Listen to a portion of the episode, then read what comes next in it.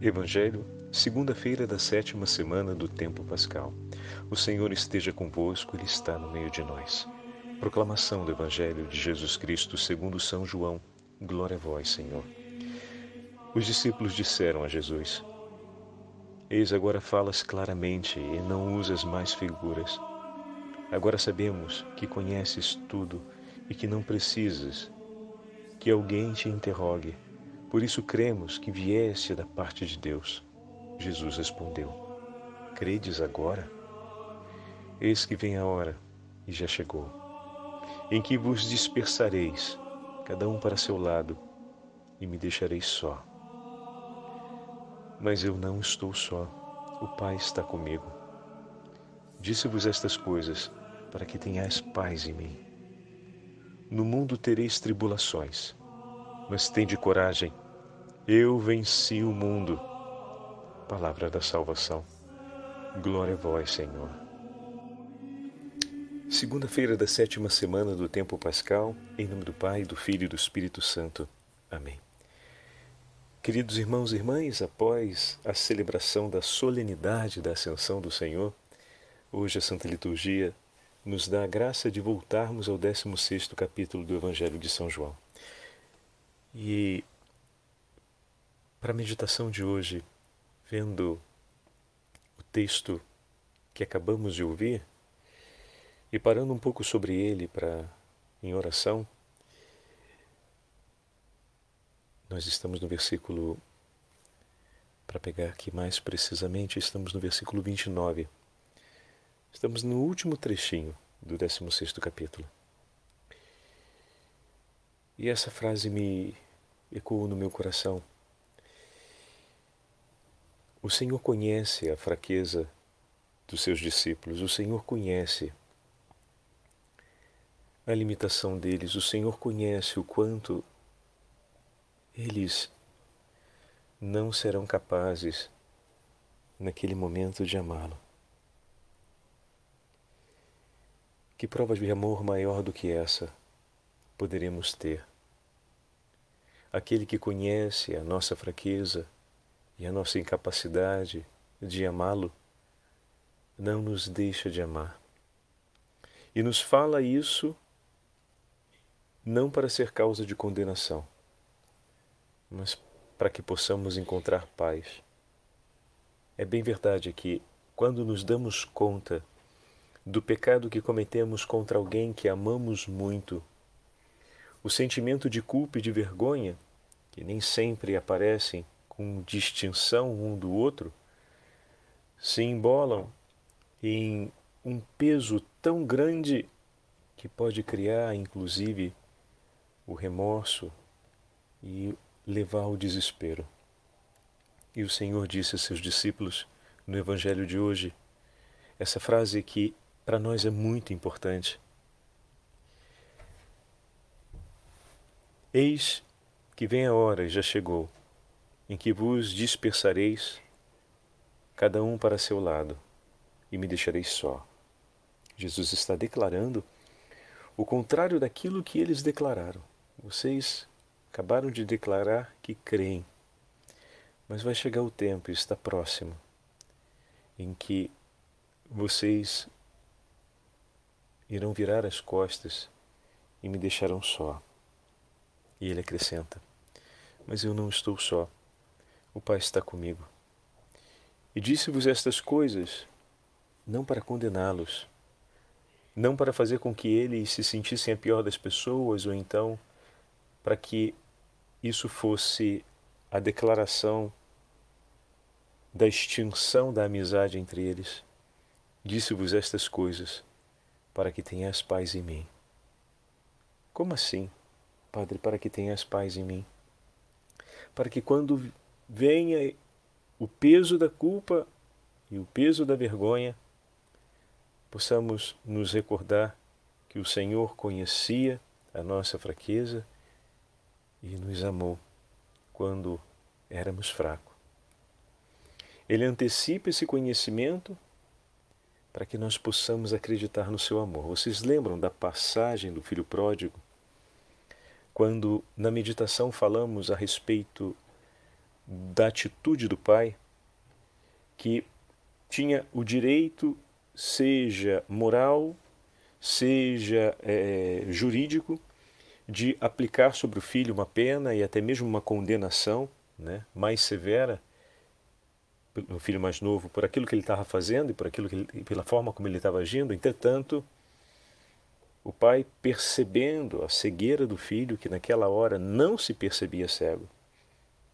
O pai sabendo no que ia dar a escolha do filho que naquela hora não não acreditava que a sua escolha fosse a pior e que o levaria à ruína completa, mas o pai sabendo e prevendo isso, não permitiu que o filho partisse sem uma parte da herança importante, a certeza do seu amor.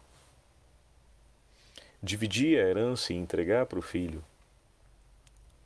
A gente às vezes olha para esse fato pura e simplesmente, que ele dividiu e entregou e ponto. Mas ele não só dividiu e entregou ele tinha o poder de aplicar contra ele uma penalidade moral, ele tinha o direito de aplicar contra ele uma penalidade, digamos assim, civil, né, jurídica, pela atitude que ele estava tomando.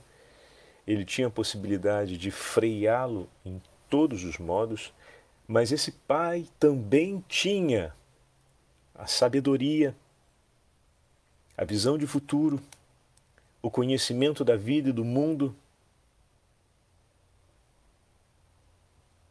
e sabia muito bem o filho que o seu pai possuía consigo, além dos direitos que eu falei, também todas essas virtudes e todos esses tesouros. E que poderia, com muita segurança, julgá-lo com suficiente equilíbrio e justiça.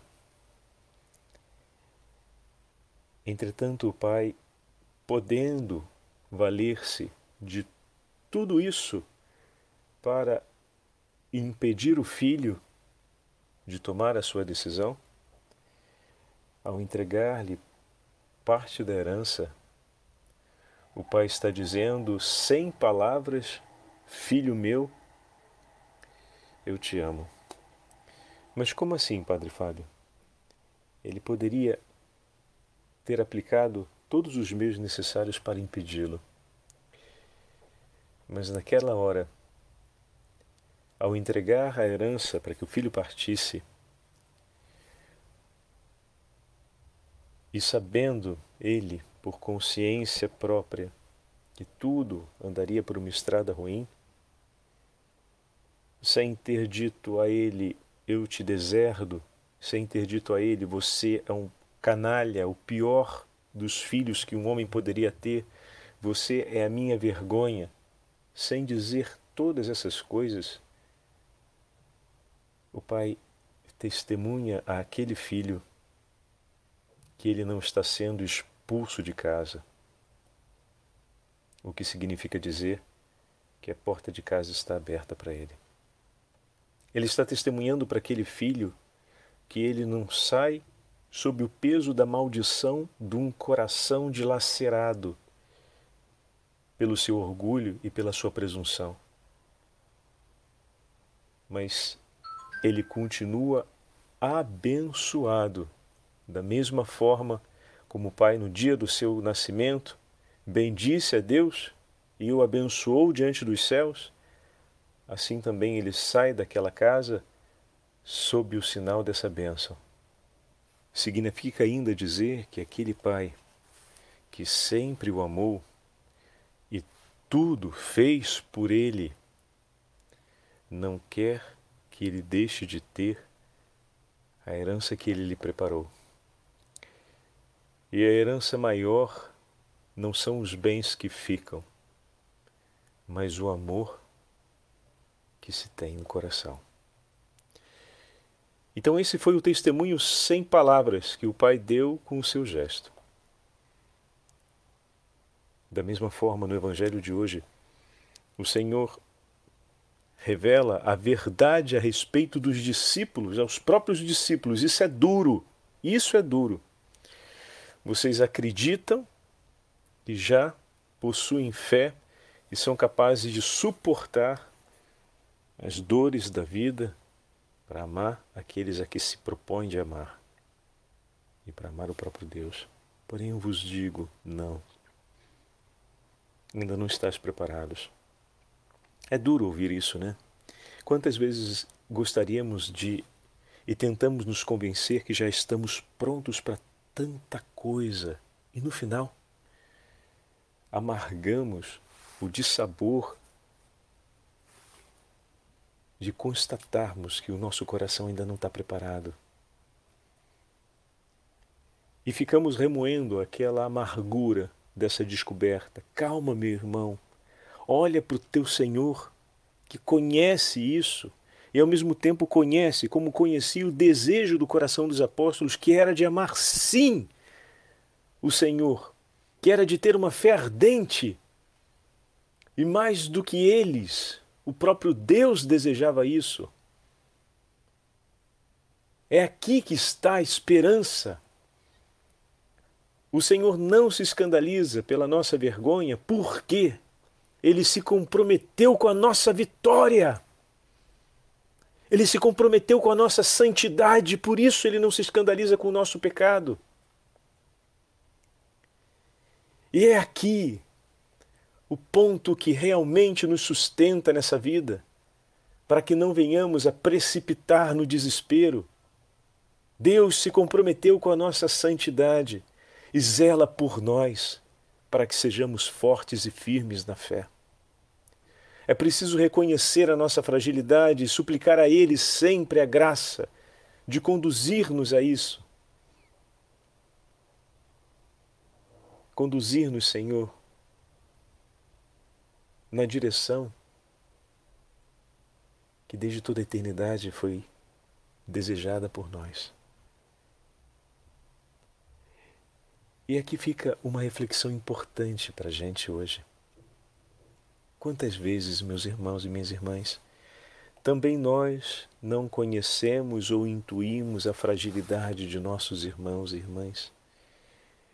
E ver a incapacidade do outro, tantas vezes para nós, é a declaração do fim de uma amizade ou da ruptura de uma aliança. É bem verdade que, em alguns momentos, a aliança supõe não em alguns momentos, né? toda aliança supõe uma é, equidade de deveres né? e de responsabilidade um pelo outro.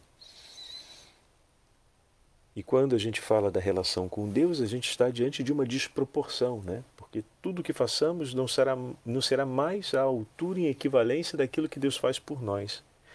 Mas por graça, como é o próprio Senhor, assim já meditamos em outras ocasiões, que motiva, sustenta na força e impulsiona na perseverança, isso qualifica o nosso ato por ser um ato do próprio Deus a essa equivalência, desde que a gente sempre vivendo a plena liberdade de morrer para si próprio pela humildade, obediência e pobreza, nos deixemos guiar. Então, quanto mais eu me coloco nas mãos do Senhor, mais me deixo inspirar por Ele, mais me deixo fortalecer e guiar por Ele, e mais me deixo impulsionar por Ele na perseverança, maior será essa resposta em equivalência. Porque somente algo que é de Deus pode ser oferecido à altura da oferta que Deus fez por nós. Então é nesse ato de morrer para si próprio, para viver Cristo, que a gente oferece, mas ainda assim, né, a nossa imperfeição, o único coração puríssimo que jamais estabeleceu nenhuma resistência, por menor que fosse, é o da Virgem Maria. Todos os demais corações, de alguma forma, feriram essa obra de Deus, que é desejada desde toda a criação, né, desde o início da criação, a plenitude da vida divina em nós, sem ser em nenhum momento perturbada pelo pecado, Todos nós temos essa, esse desequilíbrio né? e vivemos pela ação do Espírito Santo, buscamos viver pelos socorros que o Senhor nos entrega para nos restabelecer o vigor da graça, essa realidade né? de oferecer ao Senhor aquilo que lhe é digno. De que forma? Morrendo para nós mesmos, escolhendo a pobreza, obedecendo pela humildade, né? que é o morrer para si. Bom, muito bem. Aqui estamos. Se dessa forma o Senhor nos trata e vivemos com Ele, por que quando nosso irmão vacila conosco, nos abandona, nos deixa sozinho? Olha aqui o que Jesus está falando. Isso era para ser uma cura. Isso é uma palavra de cura para o seu coração, que ficou muito ferido quando o teu amigo, a tua amiga, virou as costas para você exatamente na hora que você mais precisava. E você disse: De hoje em diante, eu não quero mais ver você nem pintado de ouro na minha frente e na minha vida. Eu poderia esperar tudo de você, menos isso, que na hora que eu mais precisei, você não tivesse do meu lado. Até para essa ferida tem cura, meus irmãos. Mas é preciso que a gente aprenda com o Senhor. E o primeiro ensinamento que o Senhor dá aos discípulos é exatamente esse. Eis que vem a hora, e já chegou, em que vos dispersareis, cada um para seu lado, e me deixareis só. Olha o que, que ele fala agora. Mas eu não estou só. O Pai está comigo. É aí. É nessa verdade que vai ser curado o teu coração dessa mágoa que ficou marcada aí por anos.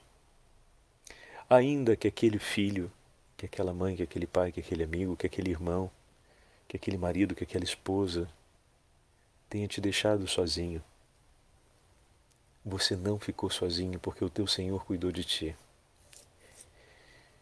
E na sua infinita misericórdia chamou tantos outros como amigos para saírem de onde estavam e serem por você, em algum momento, socorro e misericórdia, para que você conseguisse não apenas superar aquele momento porque não estava sozinha, não estava sozinho, o Senhor estava contigo, mas para que também não declarasse sobre aquela relação um mal eterno. Porque o rancor e o ressentimento, quando a gente guarda no coração, parece que eles são eternos. Quanto mais tempo eles passam dentro de nós, pior vai ficando, né? Não é como o vinho, que no passar do tempo fica melhor, né? o rancor e o ressentimento funciona da forma contrária. Vai passando o tempo, a gente vai perdendo, vai, vai, vai ganhando distância dos fatos e os fatos vão se modificando também no, no desenvolvimento da nossa memória e a gente acaba perdendo os referenciais que podem nos tirar de dentro daquele grande rodamuinho do ressentimento.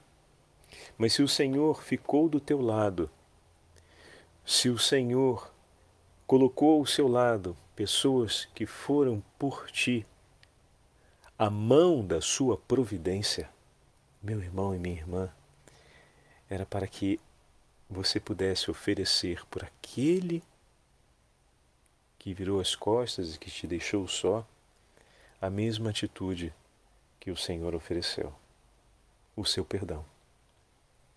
Disse-vos estas coisas para que tenhais paz em mim. Perdoar significa declarar a paz sobre aquela ferida do passado. Perdoar significa dizer: Eu sei que você não esteve comigo, eu sei que você virou as costas para mim, mas Deus veio em meu socorro para que eu não virasse as costas para você. Estão entendendo? Guarda essa frase contigo. Eu sei que você virou as costas para mim e que me fez mal em um tempo e como eu senti a sua falta mas Deus ficou comigo e do meu lado para que eu conseguisse passar por tudo aquilo que passei e não viesse virar as costas para você, porque eu conhecia a dor que significa ver alguém que se ama virar as costas. E eu não quero essa dor. Eu não quero que ela se repita para ninguém. Deus veio ao meu socorro para que essa dor fosse extinta, para que essa dor fosse curada, para que essa dor fosse eliminada definitivamente. E eu não quero fazer memória dela para me tornar agora, na sua vida ou na vida de quem for, motivo de dor assim, de igual proporção. Eu bendigo o nome do Senhor que ficou do meu lado e que trouxe tantas outras pessoas que vieram como socorro divino para que essa dor terminasse em minha vida. Eu bendigo o nome do Senhor, porque me fez conhecer, ou me permitiu conhecer, tais dores, mas com urgência me fez conhecer ainda a alegria do seu socorro, e eu escolho, junto com Ele e junto com seu amor que se fez socorro por mim, não ser mais um propagador dessa dor em hipótese nenhuma, e de me comprometer por ser nas mãos de Deus instrumento de consolação por todos quantos, quanto um dia precisarem de socorro, como eu precisei e Ele foi por mim socorro. Eu te perdoo. Entendo a sua fraqueza e te perdoo, porque não quero ser na sua vida causa de dor assim. Vê, meus irmãos, que itinerário estamos fazendo rumo à celebração de Pentecostes. Olha que grande graça o Senhor está nos dando já na segunda-feira dessa semana para começarmos a curar certas passagens da nossa vida que são tão necessárias de serem curadas pelo Senhor. O Senhor esteja convosco, Ele está no meio de nós. Pela intercessão da Beatíssima Virgem Maria, abençoe-vos o Deus Todo-Poderoso, Pai, Filho e Espírito Santo. Amém. Mãe da Divina Misericórdia, rogai por nós.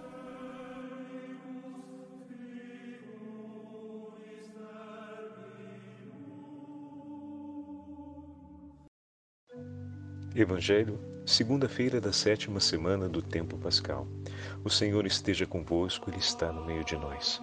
Proclamação do Evangelho de Jesus Cristo segundo São João. Glória a vós, Senhor.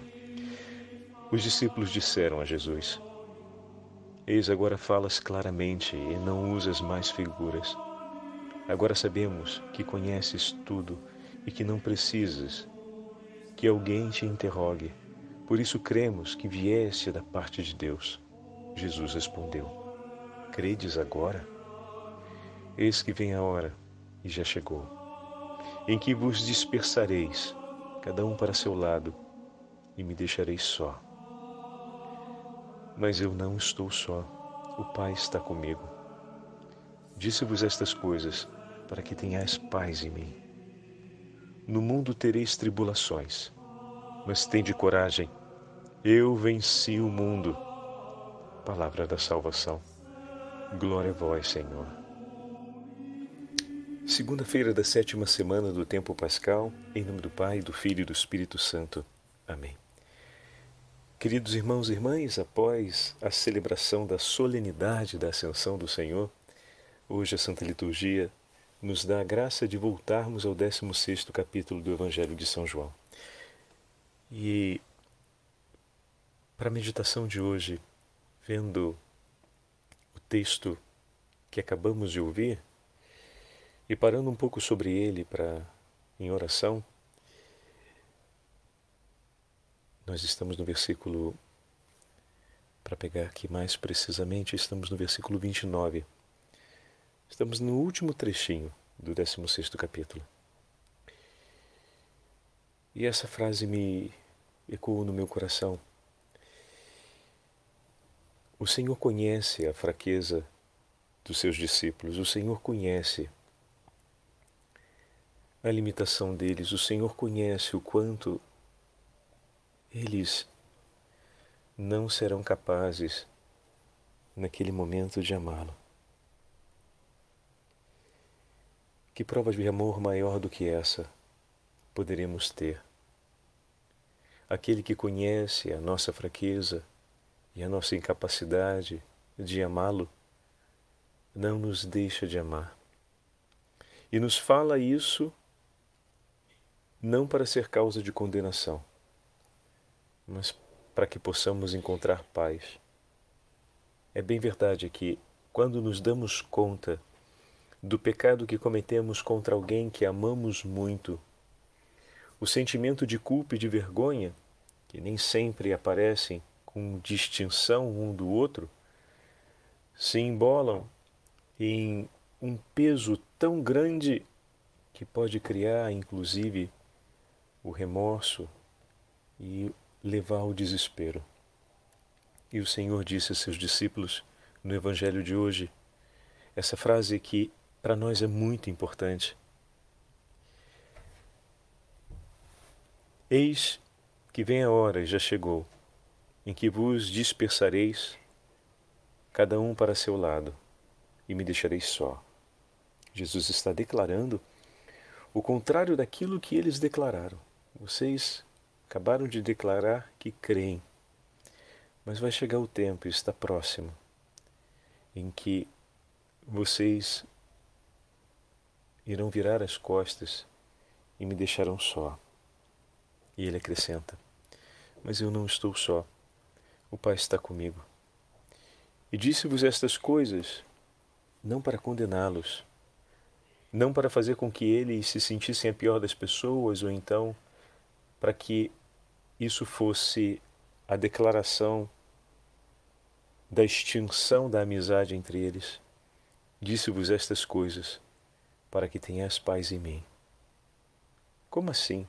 Padre, para que tenhas paz em mim.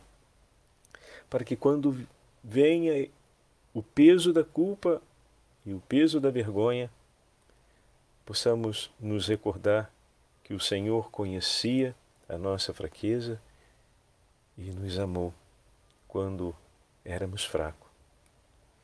Ele antecipa esse conhecimento para que nós possamos acreditar no seu amor. Vocês lembram da passagem do filho pródigo quando na meditação falamos a respeito da atitude do pai, que tinha o direito, seja moral, seja é, jurídico, de aplicar sobre o filho uma pena e até mesmo uma condenação né, mais severa o filho mais novo por aquilo que ele estava fazendo e por aquilo que ele, pela forma como ele estava agindo. Entretanto, o pai, percebendo a cegueira do filho, que naquela hora não se percebia cego, o pai, sabendo no que ia dar a escolha do filho, que naquela hora não, não acreditava que a sua escolha fosse a pior e que o levaria à ruína completa, mas o pai, sabendo e prevendo isso, não permitiu que o filho partisse sem uma parte da herança importante, a certeza do seu amor dividir a herança e entregar para o filho, a gente às vezes olha para esse fato pura e simplesmente, que ele dividiu e entregou e ponto. Mas ele não só dividiu e entregou. Ele tinha um poder de aplicar contra ele uma penalidade moral, ele tinha o direito de aplicar contra ele uma penalidade, digamos assim, civil, né, jurídica, pela atitude que ele estava tomando. Ele tinha a possibilidade de freá-lo em todos os modos, mas esse pai também tinha a sabedoria, a visão de futuro, o conhecimento da vida e do mundo. E sabia muito bem o filho que o seu pai possuía consigo, além dos direitos que eu falei, também todas essas virtudes e todos esses tesouros. E que poderia, com muita segurança, julgá-lo com suficiente equilíbrio e justiça. Entretanto, o pai, podendo valer-se de tudo isso para impedir o filho de tomar a sua decisão, ao entregar-lhe parte da herança, o pai está dizendo sem palavras: Filho meu, eu te amo. Mas como assim, Padre Fábio? Ele poderia ter aplicado todos os meios necessários para impedi-lo. Mas naquela hora, ao entregar a herança para que o filho partisse, e sabendo ele por consciência própria que tudo andaria por uma estrada ruim, sem ter dito a ele eu te deserdo, sem ter dito a ele você é um canalha, o pior dos filhos que um homem poderia ter, você é a minha vergonha, sem dizer todas essas coisas, o pai testemunha àquele filho que ele não está sendo expulso de casa. O que significa dizer que a porta de casa está aberta para ele. Ele está testemunhando para aquele filho que ele não sai sob o peso da maldição de um coração dilacerado pelo seu orgulho e pela sua presunção. Mas ele continua abençoado, da mesma forma como o pai no dia do seu nascimento bendisse a Deus e o abençoou diante dos céus, assim também ele sai daquela casa sob o sinal dessa bênção. Significa ainda dizer que aquele pai que sempre o amou tudo fez por ele, não quer que ele deixe de ter a herança que ele lhe preparou.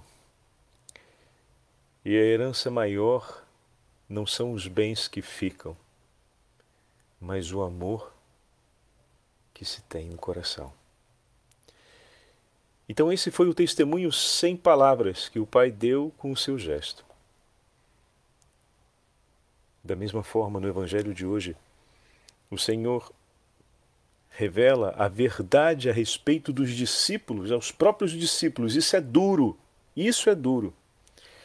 Vocês acreditam e já possuem fé e são capazes de suportar as dores da vida para amar aqueles a que se propõe de amar e para amar o próprio Deus. Porém, eu vos digo: não ainda não estás preparados. É duro ouvir isso, né? Quantas vezes gostaríamos de e tentamos nos convencer que já estamos prontos para tanta coisa e no final amargamos o dissabor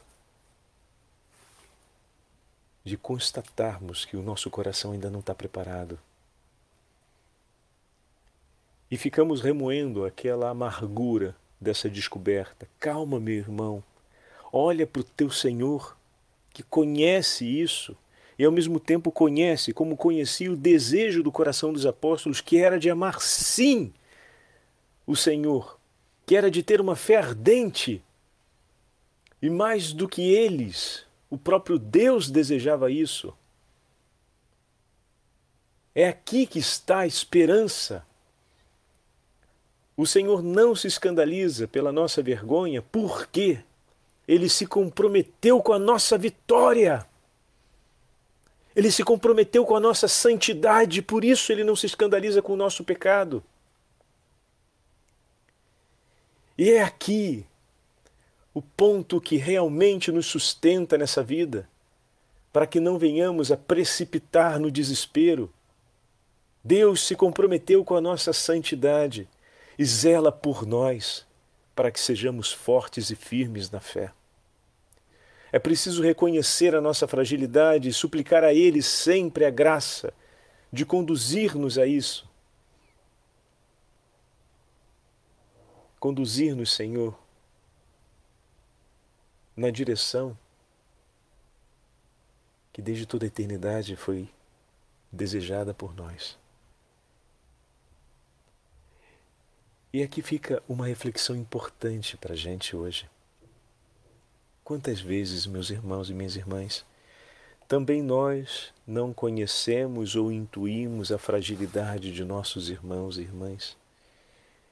E ver a incapacidade do outro, tantas vezes para nós, é a declaração do fim de uma amizade ou da ruptura de uma aliança.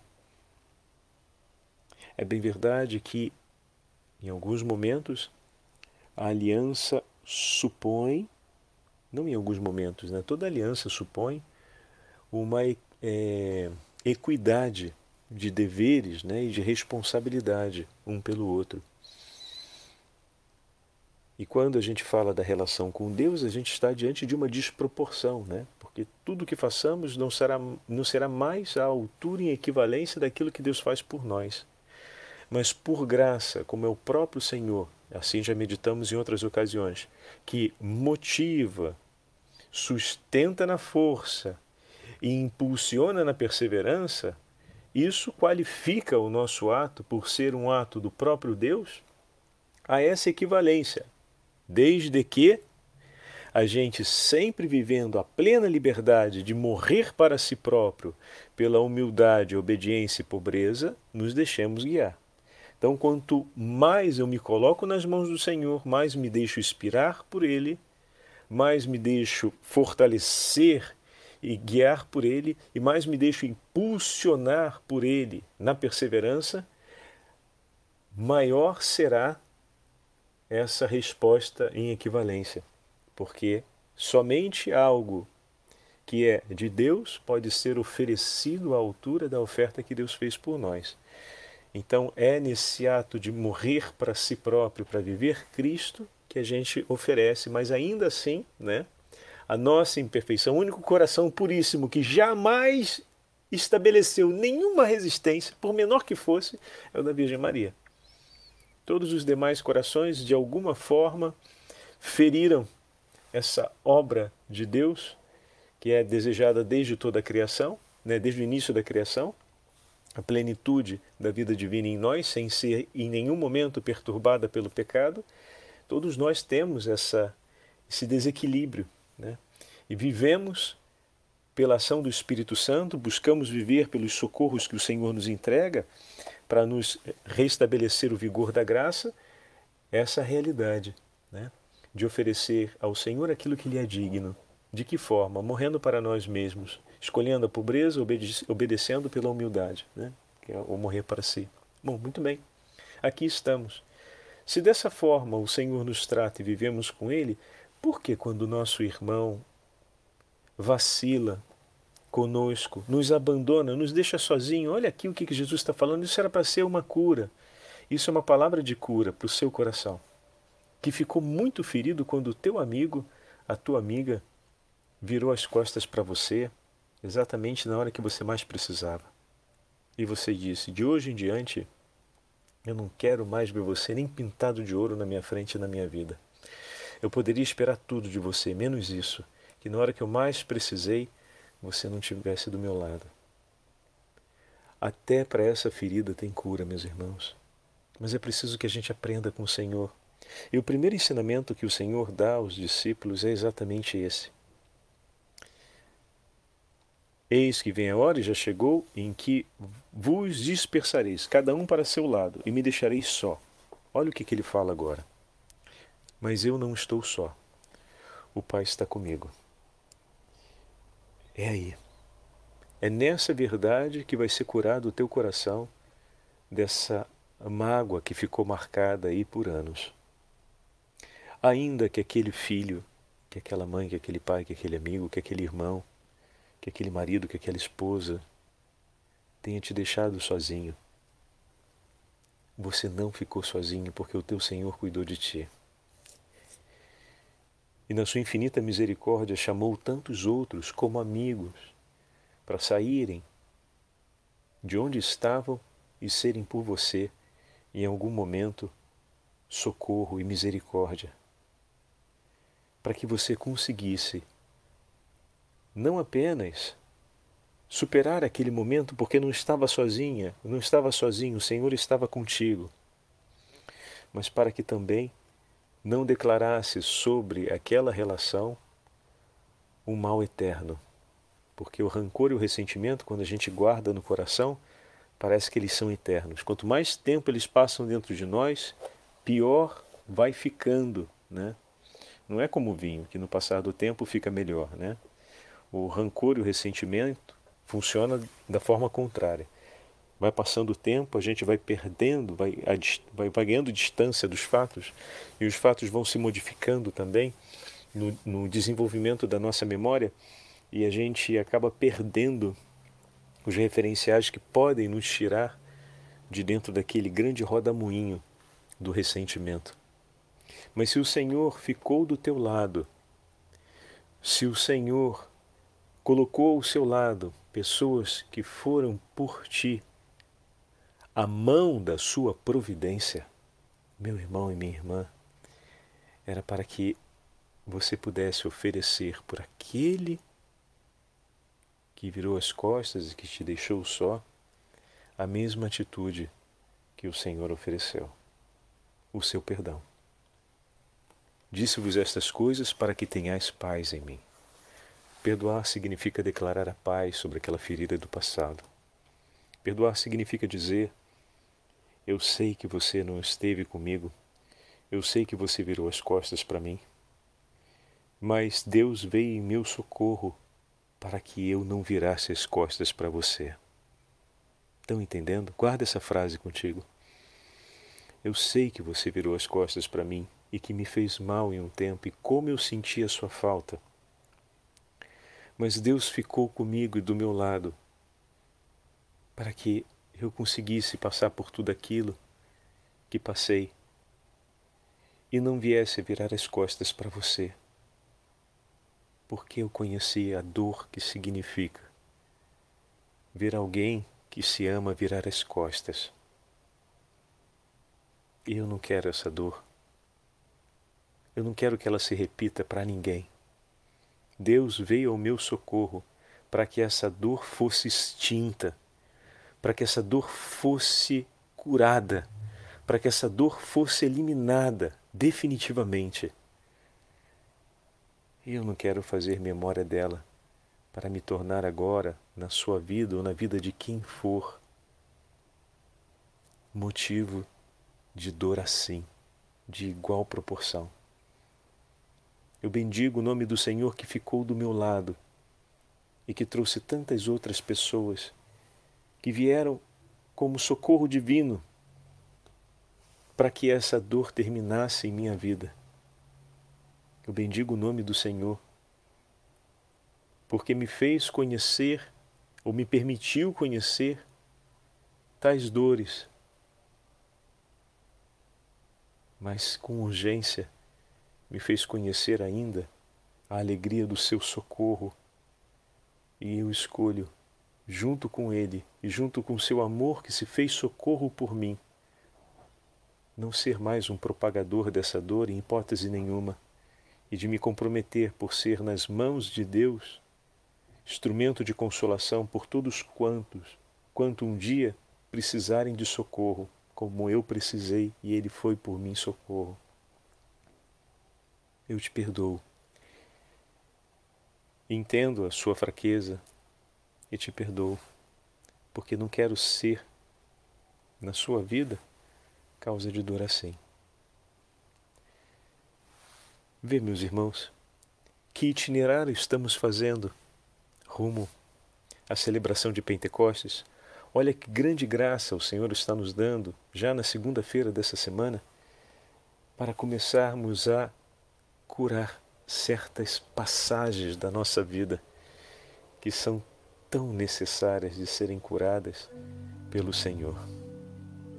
O Senhor esteja convosco, Ele está no meio de nós pela intercessão da Beatíssima Virgem Maria, abençoe-vos o Deus Todo-Poderoso, Pai, Filho e Espírito Santo. Amém. Mãe da Divina Misericórdia, rogai por nós.